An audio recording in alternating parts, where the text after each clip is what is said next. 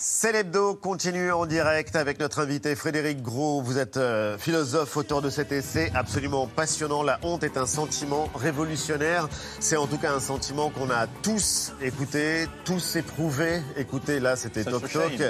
Mais euh, qu'est-ce qu'elle dit de nous? Qu'est-ce qu'elle dit de notre rapport aux autres? Euh, Vous allez nous dire pourquoi c'est un sentiment révolutionnaire. Mais d'abord, honte, définition. Euh, euh, définition comme ça, très Ouais, vite. euh, c'est pas la culpabilité, c'est pas Ah, la je- timidité, c'est. Non, non, c'est c'est- c'est- c'est, euh, le, le sentiment, voilà, le sentiment douloureux d'un décalage.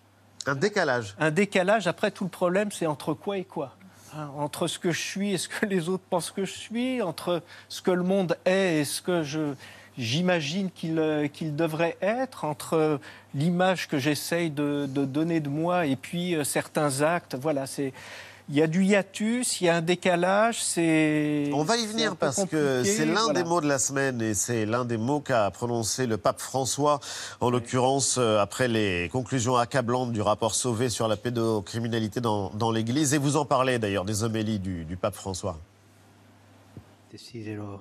Esprimere alle vittime la mia tristezza, il mio dolore per i traumi che hanno subito e anche la mia vergogna, la nostra vergogna, la mia vergogna. Quel est le sens du mot honte dans la bouche du pape François à ce moment-là?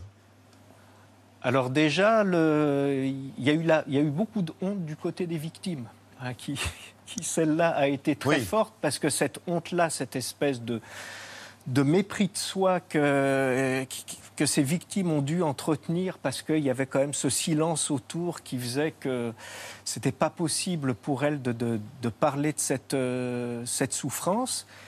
Et quand il dit la honte, je ne connaissais pas cette vidéo, mais ce qui me surprend, c'est quand il reprend la deuxième fois, on sent une espèce de tension, c'est-à-dire qu'il fait apparaître quand même ce qui pour moi est vraiment le secret éthique de la honte, une certaine colère. C'est-à-dire Oui. que dans toute honte, il y a comme, comme un diamant pur de colère. Et voilà, le problème, c'est le destin de cette colère. Alors c'est ça qui est étonnant, c'est que vous dites que c'est le- la honte, le sentiment dominant de, de- de notre époque, et vous dites vous ne, on ne crie plus à l'injustice, à l'arbitraire, à l'inégalité, on hurle à la honte.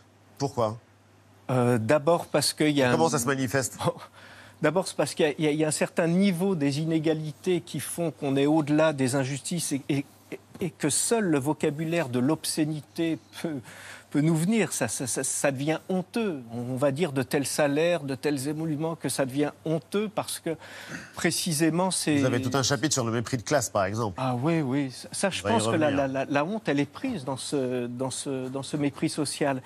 Et ce qui fait que c'est très contemporain, euh, D'abord, vous, vous en avez parlé juste, euh, juste avant, c'est que les, les réseaux sociaux, ce, ce nouveau monde Internet ont, ont porté quand même quelque chose qui est notre, notre doublure numérique, c'est-à-dire la manière dont on existe sur les, sur les réseaux sociaux, qui est complètement immaîtrisable, qui a une espèce de consistance et de force en même temps très forte, et quand ça s'est sali, eh ben on, se, on se désintègre. Il y a une phrase de Marx qui est très forte dans le livre.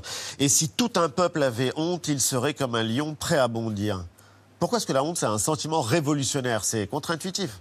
c'est contre-intuitif en même temps quand on y réfléchit. C'est, contre-intuitif quand on prend la honte de, de l'humilier, parce que on est, on est tout de suite dans la tristesse et on, et on se dit qu'il faut sortir de la honte. Ouais. Mais si vous prenez simplement, je ne sais pas, la, honte du juste, si, si- vous avez honte du monde tel qu'il est, c'est quelque chose qui, qui fait que vous n'êtes pas tout à fait à l'aise avec vous. Je veux dire, c'est quand même un formidable régulateur euh, de la satisfaction d'être soi, d'être content, de trouver que tout va bien, etc. Un petit peu de honte, un petit peu de honte, ça fait, j'allais dire, ça, ça permet de ne pas être tout à fait à l'aise avec. euh, voilà, mais j'ai pas répondu. Vous Mélanie. dites que- non, mais ça va dans ouais. l'autre sens. Vous dites que l'absence, pour quelqu'un, l'absence totale de honte, c'est un défaut.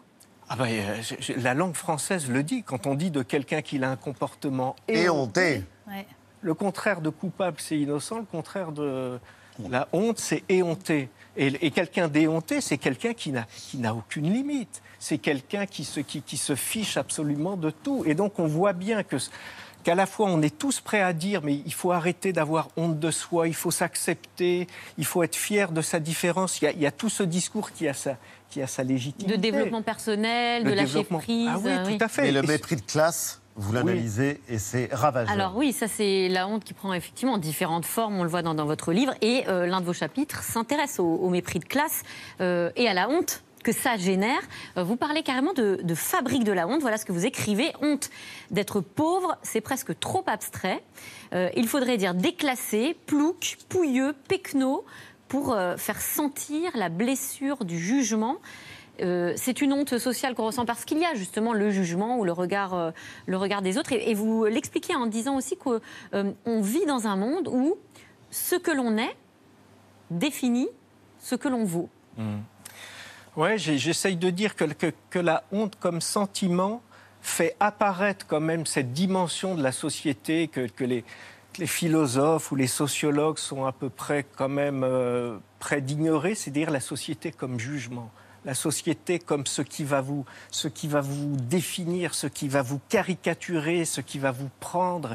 Et ça, ça peut être, ça peut être terrible, d'autant que on peut quand même imaginer que depuis quelques décennies, il y a tout un petit discours qui va dire, bon, au fond, si t'es pauvre, c'est C'est ta faute c'est un peu de ta faute, t'as pas- t'as- t'as peut-être pas eu assez d'ambition. Je veux dire, il y a des fabriques de la honte qui viennent de tous ces petits discours qui fait que au moment où on se sent un peu déclassé, etc., plutôt que de dire, mais au fond, mais c'est- peut-être ce système qui est euh, qui marche pas comme il faut, Le ça retourne et je suis nul. produit de la honte. Ah et oui. vous décrivez d'ailleurs euh, la honte euh, sociale euh, en citant Annie Ernaux par exemple et d'autres. Vous dites que la honte a même une odeur. Une odeur, c'est l'odeur de l'eau de Javel. Ouais, c'est- le propre du pauvre, donc ça pue un peu quand même. C'est-à-dire même le propre du pauvre finit par, euh, euh, voilà, par euh, avoir une odeur, euh, une odeur sociale. C'est très consistant, c'est très fort, et, et en même temps, tout le problème, c'est c'est ce qu'on va faire de cette colère. Est-ce que je vais me laisser gagner par cette colère, c'est-à-dire l'accepter, me résigner, et au fond, elle va finir par me, Me miner? me miner, devenir une espèce de poison destructeur? Est-ce que je la renverse complètement en disant, eh bien, je, je prendrai ma revanche, je deviendrai comme eux, et c'est moi qui un jour serai en capacité de les humilier Ouais. Ou alors est-ce que, c'est c'est- la phrase de Marx, est-ce qu'on ne fait pas de cette colère, une- on ne lui fait pas prendre une dimension complètement collective? La colère des Gilets jaunes, par exemple, vous l'approuviez? Ah oui, oui. La violence des début, Gilets jaunes, oui, vous l'avez oui, approuvé oui. Ah oui, et j'étais absolument furieux de la manière dont on, dont on essayait de discréditer cette, euh, cette colère, parce qu'il y, euh, y avait des excès euh, malheureux, euh, regrettables, mais même puants, tout ce que vous voulez.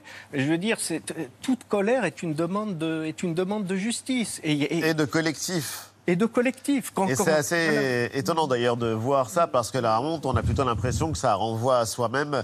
Il y a des questions de vocabulaire aussi qui sont Oui. passionnantes dans le. Dans le livre, Dans le livre. euh, les mots ont un sens, on le sait tous, on vient d'en parler. Euh, les mots ont aussi une certaine puissance, une puissance qui peut changer en fonction de la manière dont ils sont employés. Et cela vaut particulièrement pour euh, le mot honte. Euh, exemple, euh, dire en s'adressant à quelqu'un c'est la honte n'a pas la même portée que de dire à cette même personne tu me fais honte. Quelle est la différence entre, ces, euh, entre tu me fais honte et c'est la honte, Frédéric Gros Alors, c'est la honte fait voir qu'on on dira jamais c'est la culpabilité. C'est-à-dire la, la culpabilité, ça, ça se vise sur un sujet quand même. Quand on dit c'est la honte, on va définir la honte comme, comme quelque chose d'objectif, de, de- de consistant qui va, nous, qui va nous pousser à nous transformer. Tandis que tu me fais honte, c'est- très curieux comme expression parce que et, et on trouve, j'allais dire, dans la honte d'être pauvre, même toute cette ambiguïté, c'est-à-dire que si j'ai honte et si l'autre me fait honte parce que parce qu'il n'est pas bien habillé, etc. Jusqu'à quel point est-ce que je ne suis pas en train de légitimer, de légitimer le système qui Oui, c'est terrible. c'est ça qui est terrible. C'est, c'est cette belle phrase de, de Camus quand il raconte qu'il doit, comme ça, euh, remplir la petite fiche scolaire et il dit Ouais, profession de la mère, Profession. qu'est-ce que je vais mettre Ménagère. Et l'autre lui dit Non, non, non, non. Euh, faut pas mettre ménagère, faut mettre domestique. Et lui, domestique, mais enfin, c'est pas, c'est pas une larbine, c'est pas une esclave. Si, si, c'est domestique. Il a honte. Et aussitôt, il dit Et j'ai eu honte de ma honte. Et c'est là, dans, dans cette superposition, qu'on se dit, mais c'est les deux destins de la colère. C'est les deux destins de la colère. Mais vous montrez aussi qu'il n'y a pas de fatalité, en l'occurrence avec Cyrano. On peut euh, renverser les choses. On vous dit que vous avez un trop grand nez et pour le coup, euh, ça devient véritablement quelque chose de flamboyant. On renverse la honte pour en faire euh, un, un outil d'attaque. Ah ouais, c'est- c'est- c'est-à-dire que je, je- je trouve que ce qu'il peut y avoir de plus fort dans la honte, c'est précisément à un moment de, de- de la prendre comme levier. C'est-à-dire que cette colère soit notre dynamite, soit notre étincelle. Il y a, il y a- il y a- il y a une dimension généreuse, véritablement, de, la honte quand elle se, quand elle se partage. Si- vous prenez Chez des... Cyrano, c'est Ah tellement oui. flagrant. C'est- C'est c'est flagrant, c'est c'est beau et, et en même temps c'est très désarmant pour les autres. Ah, C'est- c'est C'est-à-dire qu'à certain. partir du moment Dans la où- pièce, Ah oui. Eva, Oui, on, on va l'écouter, Cyrano de Bah, Bergerac, évidemment. justement, la tirade du nez. C'est tout. Mais. Ah non, c'est un peu court, jeune homme. On pouvait dire au Dieu bien des choses, en somme, en variant le ton. Par exemple, tenez, agressif. Moi, monsieur, si j'avais un tel nez, il faudrait sur le champ que je me l'amputasse. Amical. Mais il doit tremper dans votre tasse. Pour boire, faites-vous fabriquer un anap. Descriptif. C'est un roc. C'est un pic. C'est un cap. Que dis-je, c'est un cap? C'est une péninsule. C'est génial. Mais oui, et vous venez de le Génial, dire, ouais. on renverse Ouais, les ouais. valeurs en fait, Ouais, hein, ouais, et ouais. on revendique ce qui est l'objet du- d'une honte. Vous citez dans le livre aussi euh, euh, les- la Gay Pride, la marche des fiertés. Il faut Ouais. se souvenir que ça s'appelle aussi comme ça, la marche des fiertés. Vous évoquez quatre logiques dans cet esprit de honte révolutionnaire. Vous parlez de l'inversion, de la projection, de la subversion et de la purification. De quoi s'agit-il exactement? Oh, la- la- la- derrière ces quatre termes-là Ah, de- derrière ces quatre termes, euh, alors la, la- la- la subversion, c'est un peu ce que fait Cyrano, c'est-à-dire quand, quand- quand vous vous faites stigmatiser, au lieu précisément de, de- de- de ressentir de la douleur, de la honte, de garder ça, le, le prendre comme levier et accepter et, et en faire un élément de revendication, le- le- ça, ça marche plus pour l'autre parce Oui, que son, son faire oui. honte, il marche précisément euh, au fait que l'autre accepte d'être humilié. Et, et prenne ça et soit résigné et se dit c'est vrai que je suis nul, c'est vrai que j'ai un grand nez. Et la purification. La purification ouais. La purification, c'est d'aller chercher précisément ce, ce noyau de colère et de, le, et de le dégager de la tristesse et de le, et de le partager. Et si vous voulez, ce, ce moment où plutôt que de dire euh, je suis nul, on Oui. arrive à se dire mais, mais, mais, mais c'est peut-être c'est ce un mot lourd, purification. hein. Pardon? Purification, c'est un mot lourd dans l'histoire. Mais en Oui, l'occurrence, c'est- ah, oui, euh, oui, un oui, travail intérieur que vous décrivez. parce C'est que c'est un mot lourd. Oui, mais c'est pour, pour Oui, enfin là, vous allez ouais. toujours du travail intérieur à la- Ouais. l'action politique. Vous allez toujours de l'un à Bien l'autre. Et il y a euh, un gros travail sur la psychanalyse, sur Purification, Freud, euh, sur le rapport narcissique qu'il y a Ah ouais, dans la honte. c'est- Vous n'aimez pas euh, ce terme. ouais. Moi, ce que- quand je dis purification, c'est parce que je trouve que qu'il ne faut pas se laisser complètement fasciner parce qu'il peut y avoir seulement de tristesse dans la honte. Et Oui. qu'à force de, de, de laisser confisquer la honte par la tristesse, on en oublie Le bon cet usage. élément de feu. Euh, qui fait que ça peut être, oui, ça peut Bon Et on en a vécu des moments. Bon Par exemple, renvoyer que la honte change de camp. Oui, On exactement. Il y a un passage très fort dans votre livre où vous évoquez la honte que des victimes d'inceste ou de viol peuvent ressentir, euh, une honte traumatique. Et vous revenez notamment sur le cas d'Eva Thomas. On est en 1986, l'autrice du livre Le viol du silence est sur le plateau des dossiers de l'écran. Alors j'ai choisi de, de parler à visage découvert et parce que j'ai envie de sortir de la honte et j'ai envie de dire aux femmes qui, qui ont vécu ça que enfin, il faut pas faut pas avoir honte de ce qu'on a vécu et moi je n'ai plus honte de répondre de mon histoire. Euh, évidemment, ça ne s'est pas fait tout seul. Euh, J'ai donc, j'ai donc écrit ce livre et c'est à cause de ce livre que ce soir je peux être là et que je peux parler tranquillement de mon histoire. Je parle pour sortir de la honte, dit-elle. On se souvient aussi de la honte, ce mot crié par euh, Adèle Haenel en sortant Oui. de la salle des Césars. C'est en février 2019, au moment où Roman Polanski euh, remporte le César du meilleur euh, réalisateur. Vous écrivez, Frédéric Gros, l'événement me désigne, me montre du doigt moi. J'ai honte parce que c'est à moi que ça arrive. Alors comment on fait pour que la honte change de camp dans ces moments-là?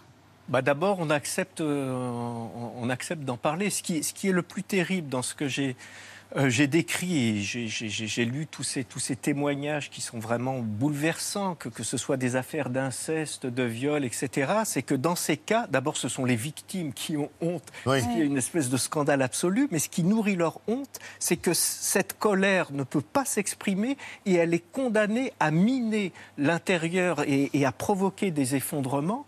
Et pourquoi elle ne peut pas s'exprimer Parce que vous avez un système, une chape de silence qui, qui maintient ça.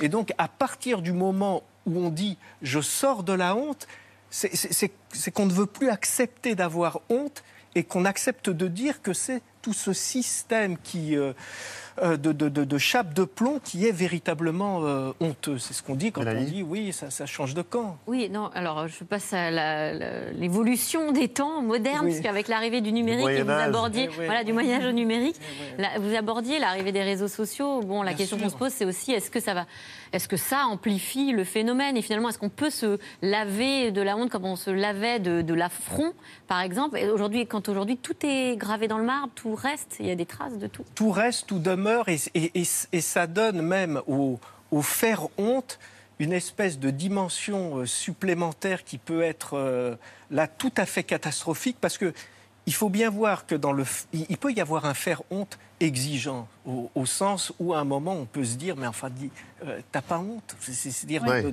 de- de- de- de ton poste. Je, je veux dire, c'est quand même un régulateur euh, très puissant, je, disais, de, de- de satisfaction de soi. À un moment, c'est quand même bien de se dire que voilà. Mais en même temps, il y a ce faire honte qui, qui- qui peut monter en puissance avec les, euh, les réseaux sociaux, qui est une manière de clouer au pilori et de se débarrasser de sa propre monstruosité en, en l'achetant sur les autres. Et ça, c'est. En dramatisant, en Ça, plus, c'est- en en, dramatisant. dramatisant, et puis évidemment. En euh, dramatisant ou euh, en, en prenant sur soi des phénomènes qui ne sont pas forcément directement imputables à nous.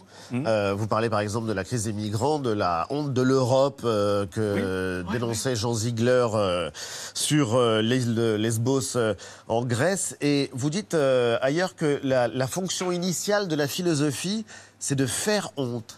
Oui, c'est de faire honte, oui. oui, oui. Si- C'est pas si- comme ça qu'on définit la philosophie C'est dans le habituellement. sens positif. Si Socrate, si, si- si Socrate a été condamné, c'est Socrate, parce il a qu'il- cou- c'est un accoucheur. faisait honte, mais parce qu'il faisait honte. Hein. Pa- pa- pa- Parce qu'il provoquait tous les hommes politiques en disant mais tu, sais toi ce que c'est que la justice? Enfin t'en parles toute la journée mais tu sais ce que c'est? Et chacun s'emberlificotait dans ses discours etc. Il leur faisait honte mais il leur faisait pas honte de leur ignorance mais de leur savoir. C'est ça qui est terrible, c'est qu'il leur faisait honte de leur... c'est- c'est- C'est-à-dire qu'il il leur montrait qu'au fond, ils ne savaient pas ce qu'ils disaient. Ouais. Et ça, c'est la fonction de la philosophie, oui, de, de- de- euh, cette espèce, gratter. oui, cette espèce d'aiguillon qui dit mais jusqu'à quel point est-ce que tu sais ce que tu es en train de dire? Ah, Voilà, et ben, et ben au fond, euh, Ça quand on passe parfois. à l'examen, Pas oui, toujours, ouais. euh, pas toujours, non. En tout cas, la honte, est- c'est euh, passionnant. La honte est un sentiment révolutionnaire. C'est publié chez Albin Michel. Merci infiniment d'avoir été notre invité, Frédéric Gros. Merci à vous. C'est l'hebdo Et- se termine tout de suite sur France 5. Nous, président, nouveau rendez-vous. La campagne présidentielle suivie au plus près des Français et racontée par l'ami Mathieu Béliard. C'est juste après, c'est l'hebdo. Et puis à 21h05 sur France 2, vous avez le grand quiz des champions. Si euh, vous avez euh, le temps de regarder ça, lundi 19h, Anne-Elisabeth Lemoine sera aux commandes de C'est à vous avec toute la bande. Et quant à nous, on se retrouve samedi prochain en direct. J'ai rien oublié? Non. Bon, bah alors, parfait. salut à tous et merci d'avoir été avec nous ce soir.